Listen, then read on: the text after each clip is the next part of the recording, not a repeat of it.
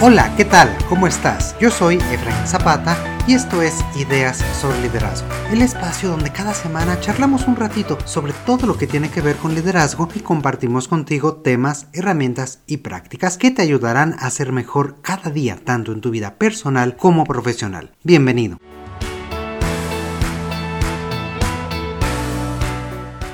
El día de hoy me gustaría platicar contigo sobre un tema del que la mayoría de las personas se quejan y este es cómo ser más productivo y aprovechar mejor el tiempo. Por supuesto, todos queremos siempre hacer más y más cosas y pensamos que nos hace falta tiempo. Deseamos un día de 30 horas o tener la garantía de extender la vida muchos pero muchos años más para hacer todo aquello que planeamos. La realidad es que en un día todos tenemos el mismo número de horas y no tenemos certeza sobre el futuro. Muchas veces, más que tiempo, lo que realmente nos hace falta es tomar decisiones asertivas sobre cómo utilizar el que ya tenemos. Por ejemplo, generalmente las personas somos muy cautas y muy conscientes al momento de utilizar el dinero y realizar un gasto o dedicarlo a comprar cosas que nos gustan, que nos hacen sentir bien o que disfrutamos mucho, pero no tenemos ese mismo cuidado con nuestro tiempo. Lamentablemente, a diferencia del dinero que podemos volver a ganar, invertir o reunir para hacer una inversión más, más cuantiosa, no podemos ni guardar ni recuperar el tiempo. Entonces, ¿qué hacer para ocuparlo de una forma más inteligente? ¿Cómo puedo yo ser más productivo? ¿Y qué tipo de decisiones puedo tomar para que no solo yo, sino también mi equipo haga un uso más efectivo de su tiempo? Pues bien, en este episodio trataremos de responder a todas estas preguntas y más.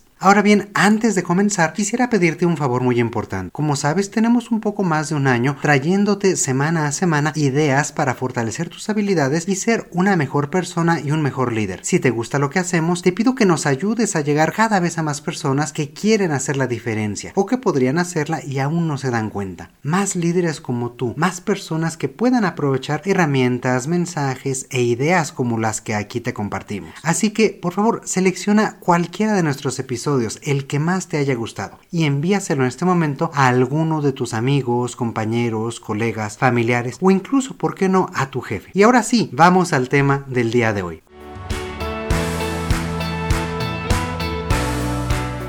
Como te decía en un inicio, en ocasiones no prestamos tanta atención a qué actividades le dedicamos nuestro tiempo. Decimos que sí a diversas solicitudes, actividades o rutinas y tratamos todas ellas como si fueran temas urgentes. Por si fuera poco, asistimos a reuniones intrascendentes, nos negamos a delegar el trabajo por temor a que este pues no sea llevado a cabo con la calidad que solo nosotros podemos darle y no preparamos las actividades futuras de tal forma que puedan ser más sencillas cuando llega cuando tengan que llevar a. A veces creemos que no tener tiempo es como un símbolo de estatus. Nos damos un aire de importancia por estar siempre ocupados y generamos alrededor de esta idea parte de nuestra propia identidad. Es decir, si somos personas ocupadas, entonces pues quiere decir que somos importantes. Es porque estamos trabajando mucho y es porque estamos teniendo mucho éxito. Pero en realidad estas son creencias sin mucho fundamento.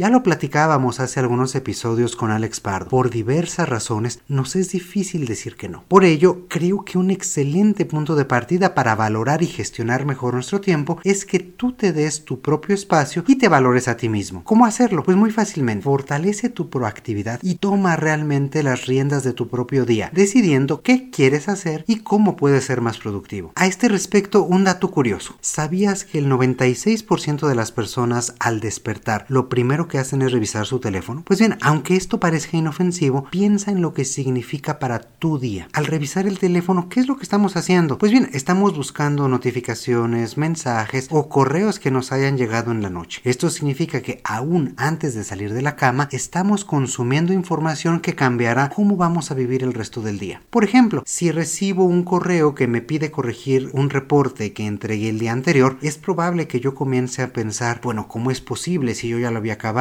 O si hoy quería hacer otras cosas, si esto hará que me atrase con mis demás responsabilidades, etcétera, etcétera, etcétera. Fíjate cómo esto es una reacción ante la notificación que a su vez genera en mí una emoción. Y esta tiene el potencial de arruinarme el día. En vez de bañarme y desayunar tranquilamente, voy a estar pensando en dónde está el error, cómo lo tengo que arreglar, qué fastidio es esta, esta nueva actividad y además cómo organizar las demás actividades que yo ya sabía que tenía que hacer. En este caso estaría estaríamos permitiendo que estos mensajes, correos o notificaciones determinen nuestro día, ya sea para bien o para mal. Esta forma de comenzar eh, pues la jornada hace empezarla desde una posición reactiva. Para poder ser realmente proactivo y gestionar tú mismo tu tiempo, un primer paso es determinar tus propias prioridades en el día y organizar el tiempo, tu agenda y tus actividades alrededor de, de estos objetivos. Saber a qué cosas les vas a dedicar ese tiempo sin perder de vista tus objetivos. Veamos el escenario contrario. Si empiezas el día con tu propia rutina y lees esta notificación al llegar a tu lugar de trabajo, podrás ponderar su prioridad, ver qué otras cosas necesitas realizar a lo largo del día y acomodarlas en tu agenda. Es más, podrías en ese momento tomar el teléfono y hablar con tu jefe para compartirle qué otras actividades están pendientes y decirle que tal vez ese ajuste que te pidió en la noche u otra actividad diferente tendrán que esperar para el día siguiente o dentro de un par de días que las puedas realizar de acuerdo a la prioridad. Entonces evita que sean las notificaciones y tu correo quienes dicten tu día. Crea y respeta tus propios espacios y sobre todo decide de forma asertiva cómo priorizar tus actividades.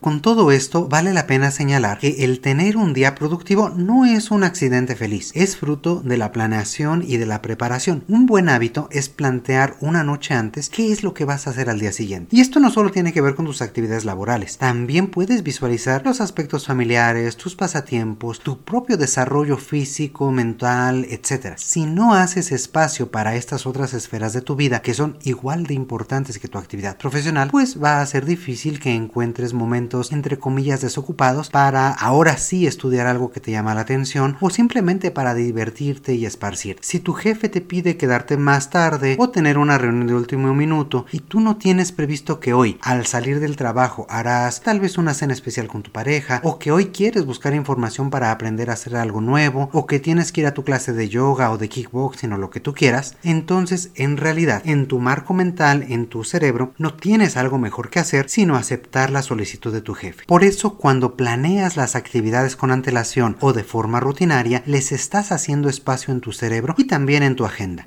Por ejemplo, si tienes el martes de juegos de mesa con tu familia por la noche, o los miércoles en la mañana de revisión con tu equipo de trabajo, o cualquier otra actividad rutinaria, ya le estás dando espacio para que en tu mente ya están planeadas y tengan un valor que te permita priorizarlas para decidir aceptar o negar otras actividades en esos mismos espacios. Esto no quiere decir que haya excepciones. A veces es importante priorizar alguna actividad extraordinaria y el precio a pagar podría ser faltar a una clase de yoga, salir un momento de la oficina o posponer algún plan que tenías. Esto es completamente natural y entendible, siempre y cuando venga de una decisión tuya. Después de haber sopesado los pros y los contras y todos los elementos que están jugando en esta situación y tener claridad de por qué es importante para ti atender esta situación en ese momento a pesar de las otras actividades o de los planes que tenías previstos para ese mismo momento.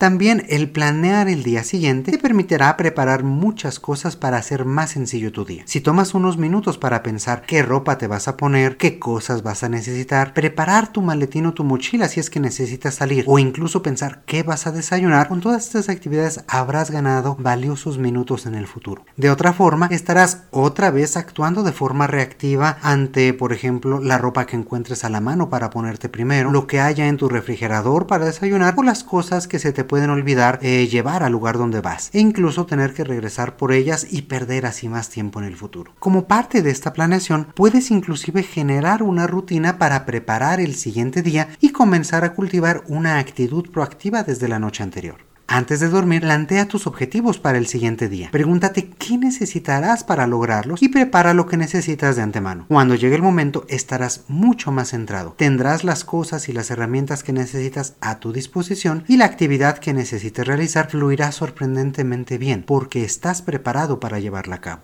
En este mismo sentido, algunos psicólogos recomiendan generar diferentes tipos de rituales y de visualizaciones para diferentes actividades. Por ejemplo, la planeación de tu siguiente día laboral la puedes realizar no en tu casa antes de dormir, sino en tu estudio, desde tu casa o en tu oficina, donde sea que tengas todos los elementos necesarios para preparar el siguiente día en materia laboral. Otro ejemplo, si la actividad que está realizando implica un análisis profundo y abstracto, encuentra un lugar que te permita concentrarte. Si la actividad, por el contrario, es creativa e imaginativa, puedes probar dar un paseo o un lugar de mayor inspiración. Igualmente será diferente el lugar que escojas para leer un libro o para realizar tu pasatiempo favorito. Puedes pensar en diferentes categorías de actividades que realizas en tu trabajo y asignarles espacios o generar rituales a su alrededor que te ayuden a predisponerte para ello. Por supuesto, no es necesario salir o tener 5 o 6 lugares diferentes donde trabajar. El simple hecho de cambiar, por ejemplo, la música que escuchas o el fondo de pantalla de tu computadora mientras realizas esta actividad te puede ayudar a generar un espacio diferente. Al vincular intencionalmente diferentes espacios con un tipo de actividad específico, le ayudarás a tu cerebro a activar sinapsis y conexiones más rápidamente y predisponerte a la actividad que necesitas con mayor rapidez y ganar de esta forma mayor eficacia en ella.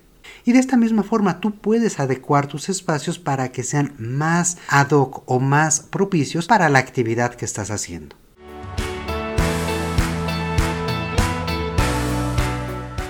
Otro consejo que pudiera darte es buscar y pensar qué actividades puedes automatizar. Hoy en día vivimos rodeados de tantas computadoras que ya ni nos damos cuenta y esto tiene un potencial enorme para mejorar tu eficiencia y tu manejo del tiempo. Hay muchas tareas diarias que podrías estar preparando o automatizando y que es posible que estés desaprovechando. Piensa que básicamente cualquier electrodoméstico o cualquier máquina de oficina tiene dentro de sí un chip que puede ser programado para ayudarte a ti a tener un mejor día. Por ejemplo, seguramente tomas café todos los días ¿Sabías que la mayoría de las cafeteras pueden programarse? ¿Has utilizado alguna vez esta función? Piensa que si te preparas y vuelves esta pequeña actividad parte de tu rutina de planear el día siguiente, podrías despertar o salir de bañarte e inmediatamente disfrutar de un buen café sin dedicarle mayor tiempo. Aquí sí, tu teléfono puede volverse un gran aliado. Por ejemplo, puedes modificar la configuración de tu calendario para que las reuniones de manera predeterminada duren 45 minutos en vez de una hora. Puedes también configurar espacios de tiempo de concentración en los que no recibas notificaciones. En fin, hay muchísimos ejemplos y muchísimas aplicaciones que te pueden ayudar a programar, planear o incluso hacer tus tareas más rutinarias. Hablando del tema de notificaciones nuevamente, piensa esto de forma inversa. ¿Cuántas personas han automatizado tu vida para ti sin que tú te hayas dado cuenta? Por supuesto, para Facebook, Instagram y muchas otras aplicaciones, lo que les interesa es ganar tu atención y no necesariamente ayudarte a ser más productivo. Por ello te muestran muchas notificaciones de forma automática. Puedes configurar entonces tu teléfono y cualquier otro dispositivo para mostrar menos de estas notificaciones, ya sea en un horario en particular o de forma permanente. Así serás tú quien decide cuándo quiere acceder a redes sociales para esparcirte, para divertirte o para ponerte en contacto con otras personas y no que sea tu teléfono quien te dirija a distracciones en cualquier momento que a él le venga bien. Dentro de esta misma categoría, podríamos hablar sobre encontrar procesos eficientes en tu equipo que les ayuden a tomar decisiones rutinarias mucho más fácilmente. Identifica las actividades más cotidianas o los casos de dudas más comunes que se presentan y asegúrate de que todo tu equipo sepa cómo manejarlas. De esta forma, no tendrán que recurrir a ti para tomar una decisión que ellos mismos pueden realizar. Para ello, por supuesto, será importante que documentes hasta dónde pueden tomar este tipo de acción y que ellos tengan mucha comunicación y mucha claridad sobre su proceder. La mayoría de las interrupciones y solicitudes durante el día de trabajo en realidad buscan validar algunas cosas que deberían de ser naturales y transparentes para el equipo.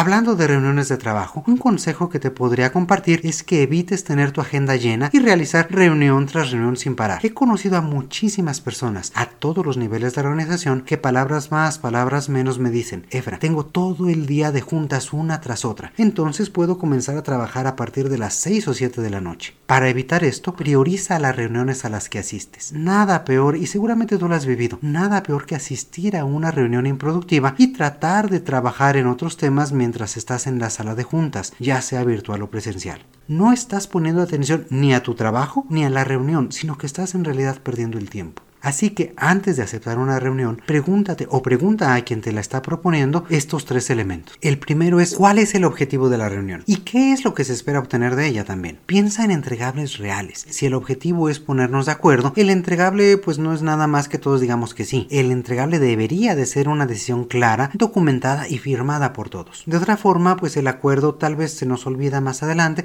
o no hay formas de darle seguimiento. La segunda pregunta es ¿cuánto tiempo realmente se va a llevar? Trata de ser realista en vez de conformarte con la duración estándar de una hora para todas las reuniones. No temas entonces enviar invitaciones para una reunión de 20 minutos o de 45 minutos si ese es el tiempo que tú estimas necesario. Habiendo dicho esto, no quieras por favor saltar de inmediato al tema y ceñirte únicamente a él. También tómate tu tiempo durante este tipo de, reuniones para convivir con los demás, para estrechar las relaciones y crear un ambiente cordial y agradable. De nada sirve tener juntas muy rápidas y muy efectivas si en realidad ni tú ni el resto de los asistentes las está disfrutando.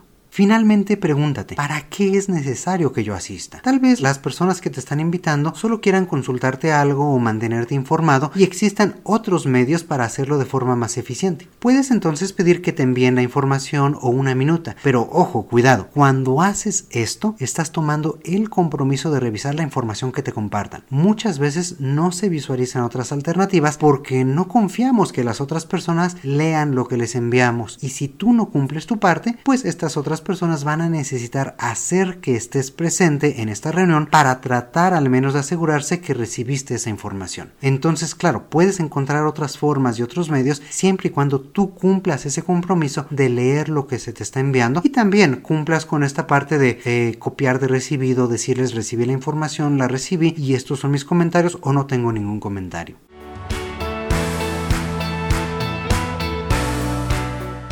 Por último, podríamos asumir que una persona productiva tiene una agenda llenísima y que su día está planeado con precisión milimétrica. Pero esto solo refuerza esta creencia que comentábamos en un inicio de darnos este aire de estatus en función de que estamos muy ocupados. En realidad es muy importante liberar espacios de tiempo no solo para hacer nuestro trabajo individual, sino también como preparación para cualquier imprevisto. Por ejemplo, si tienes reunión tras reunión y recibes una llamada de la escuela de tu hijo quien tuvo un leve accidente o cualquier otra situación, podría ser que esto pues te lleve únicamente 8 o 12 minutos, pero tendrá un efecto dominó en el resto de tu día. Además, el impacto mental que esto tendría en ti sería doble, no solo por la noticia en sí misma, sino por las implicaciones que tendrá en tu agenda en las personas que te están esperando para otros temas, etc. Además, el no tener este tiempo para ti y el darte un respiro te va a impedir tener un espacio para volverte a centrar y retomar tu día. Y por el contrario, vas a estar cargando con ese estrés y con esa emocionalidad, pues el resto de las reuniones a las que asistas. Además de que vas a terminar exhausto para las últimas y no les vas a prestar realmente ni el tiempo, ni la calidad, ni la atención que deberían. Cuando no dejas espacio libre en tu agenda, también te estás perdiendo de muchas oportunidades. Estás evitando tener conversaciones casuales con otras personas, estás eh, dejando de percibir momentos de creatividad, de innovación y de relacionamiento con tu equipo. Dejas poco tiempo para ti, te haces poco accesible para los demás y dejas también de planear tu trabajo tanto presente como futuro. Es este el tipo de escenario que nos planteamos cuando comenzamos a enfrascarnos cada vez más y más en las actividades que tenemos enfrente y perdemos de vista la visión más amplia, esa visión sistémica y del de la cual ya hemos hablado en ocasiones anteriores y que es tan importante para todo líder.